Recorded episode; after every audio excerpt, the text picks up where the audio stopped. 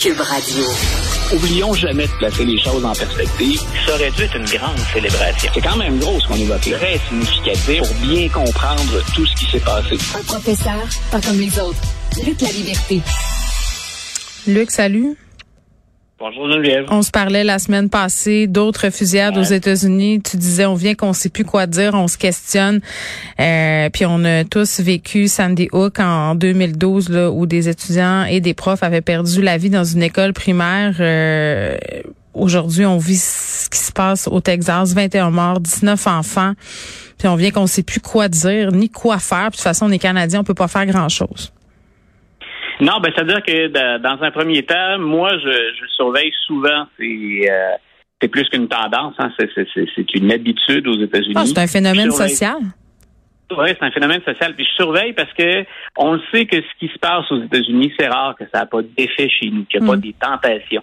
S'il y a une culture qui a eu de l'influence sur la nôtre, hein, souvent dans nos débats, on parle d'anglophones, mais on parle de souche britannique, on parle de l'héritage français. Euh, quand on fait l'ensemble de notre histoire, il y a peu de civilisations, de cultures qui ont eu une influence aussi grande que la culture américaine, pour le meilleur et pour le pire, chez nous. Donc, j'ai toujours ça en tête, j'ai toujours cet angle-là euh, que, que, je surveille. Euh, en même temps, euh, c'est vrai, de notre côté, il y a peu de choses qu'on, il y a peu de choses qu'on peut faire. Euh, sinon, bien sûr, de tenter de voir ou de comprendre comment, un, on a pu en arriver là, et deux, pourquoi on ne change pas plus de choses que ça. Hmm. Et, et, ça, c'est quelque chose que j'ai répété bien souvent. Euh, bien sûr, on a une idée pourquoi, mais c'est cette... Euh, tu, tu, référais tantôt à, à Sandy Hook ou à mm. Newtown, c'est le nom de l'endroit. Euh, je me souviens d'avoir vécu Columbine aussi ou Parkland en, Floride. Euh, ce qui, ce qui me, me rend euh, vraiment particulièrement troublé, c'est qu'on ne s'attaque jamais aux armes à feu. Et, et c'est le lobby qui est derrière ça qui est très, très puissant. Il y a des sommes d'argent considérables. Mais tu vois, là, euh, dans les choses les plus étonnantes, là, depuis hier, je lis, je surveille beaucoup ce qui se passe au sud de la frontière. Et il y a des gens qui reviennent avec une formule qu'on a développée beaucoup en Floride. C'est pas le seul État, là, mais celle qui est d'armer les profs. De ah, ben ça, on l'a entendu à Sandy Hook, là, cette affaire-là, ça date pas ben d'hier. Hmm.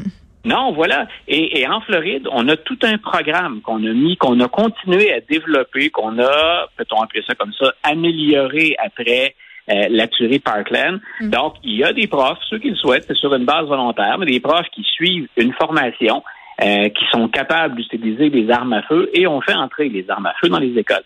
Sans compter qu'il y a du matériel scolaire euh, qu'on vend. une simple recherche sur YouTube ou sur euh, Monsieur Google donc nous permet de voir ça. Il y a du matériel scolaire qui est par balle.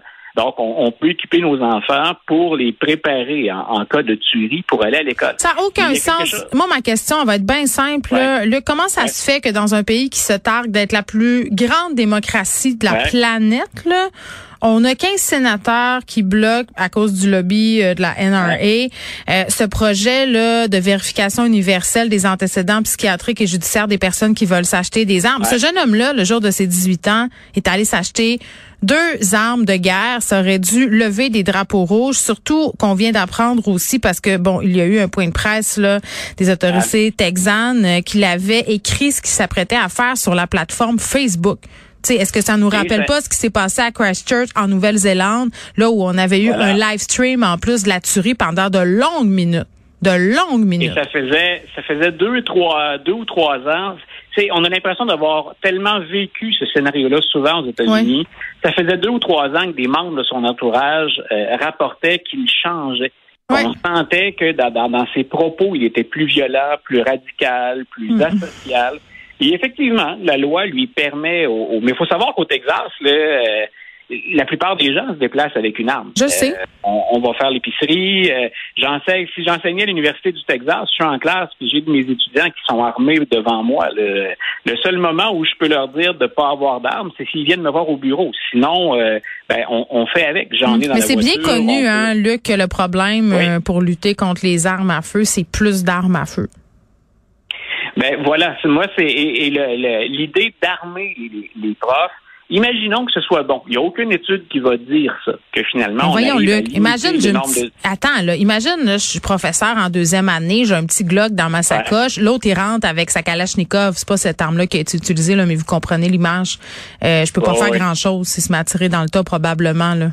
Oui, je peux l'arrêter ben peut-être, mais tu sais. Ah, ça, c'est un, il y a ça. Est-ce qu'on protège vraiment mieux les étudiants? Deux, plus d'armes, les seules études dont on dispose, ce qu'elles confirment, c'est que plus d'armes, c'est plus de problèmes. Ben oui. Donc, en fait, ça, il faut gérer ces armes-là. Euh, moi, j'ajoutais dans un petit papier que, que, j'ai rédigé pour, euh, pour ce midi, euh, on a de la difficulté à financer les écoles aux États-Unis. On a de la difficulté à payer les profs américains décemment. Et là, on serait prêt à investir pour acheter des armes et pour former les mm. profs. Mais Joe Biden, là, il va-tu mettre ses culottes à un bon moment donné? Parce qu'à part dire que ça n'a plus de sens euh, de faire des minutes de silence puis qu'on doit agir, mais c'est quand même le président des États-Unis, là. Go, Joe. Oui, et, il est allé, lui et Obama sont allés à la limite de ce qu'ils peuvent faire avec les pouvoirs de l'exécutif. Les pouvoirs qui sont les, des décrets qui sont exclusifs au président. Ensuite, c'est vraiment entre les mains des législateurs ou encore, parce que c'est l'autre avenue, mais elle, elle regarde pas bien, l'autre avenue, c'est des procédures judiciaires qui vont mener devant la Cour suprême. Et ce que la Cour suprême s'apprête à faire, c'est renouveler une interprétation très, très, très conservatrice du deuxième amendement et faciliter encore, euh, comme si comme si ce n'était pas déjà à plusieurs endroits, ah ben, faciliter l'accès aux, armes à feu. Donc, il y a vraiment cette culture. Puis, écoute, en fin de semaine, Geneviève, là, on a la NRA qui a son euh, son rassemblement annuel. Euh, moi, moi, je pense qu'on on va encore y aller, malheureusement, du fameux de la formule, les thoughts and prayers. Hein, nos pensées, vos prières, nos prières vous accompagnent. Hmm. Mais on va jouer sur ce qui était à l'origine un des objectifs de la NRA, c'était de responsabiliser finalement à l'utilisation euh, sécuritaire d'une arme à feu. Donc, si la NRA veut jouer une carte plus politique, c'est toujours de revenir avec ce ne sont pas les armes qui sont responsables de ça. ah oui, c'est les gens qui les tiennent. Bla, bla, bla, bla, bla. Hey, Luc, il nous reste à peine deux minutes, même un peu moins que ça, mais on peut pas passer à côté. Là. Évidemment, les événements euh, font en sorte que, bon, on en parle moins. Ça fait deux ans que George Floyd est décédé. Oui, voilà. Puis là aussi, tu disais, qu'est-ce qu'attend Joe Biden pour mettre ses culottes? Je trouvais que c'était un peu plus dur pour les armes à feu. Cette fois-ci, Biden donc a choisi la journée du deuxième anniversaire mm. euh, pour y aller d'une proposition de, réforme qui a rien à voir avec une réforme qui était beaucoup plus ambitieuse au moment où Biden y a fait référence au moment de l'élection, puis euh, depuis le début de sa présidence. Ça ne va, euh, ça ne va se servir qu'au plan fédéral et on est très loin de ce qu'on demandait. Et là où Biden est sensible aussi, c'est qu'on est en et la politique nous rejoint toujours, on est en élection de mi-mandat. Et on sait très bien que tout ce qui touche les forces de l'ordre, les services policiers, c'est très délicat à aborder et que c'est rarement gagnant dans une élection de s'en prendre aux policiers. Donc, euh, ce qui devait être un vaste projet de réforme et qui, je pense, est nécessaire. Moi, j'étais pas pour qu'on coupe les fonds de la police aux États-Unis. Au contraire, j'étais pour qu'on les forme mieux puis qu'il y ait une formation à l'échelle du pays qui soit, somme toute, plutôt équivalente. Donc, on va le faire au niveau fédéral. On va interdire des pratiques. Euh, mais c'est loin, très loin de ce de ce qu'avait promis Biden. Bon, la question euh, de la gestion de la police, la gestion des armes à feu, de la gestion du droit des femmes euh, à se faire avorter, ce seront des questions de fond qui seront abordées lors de cette élection de mi-mandat. Merci, Luc. Un grand plaisir. Une bonne fin de journée. Bye bye.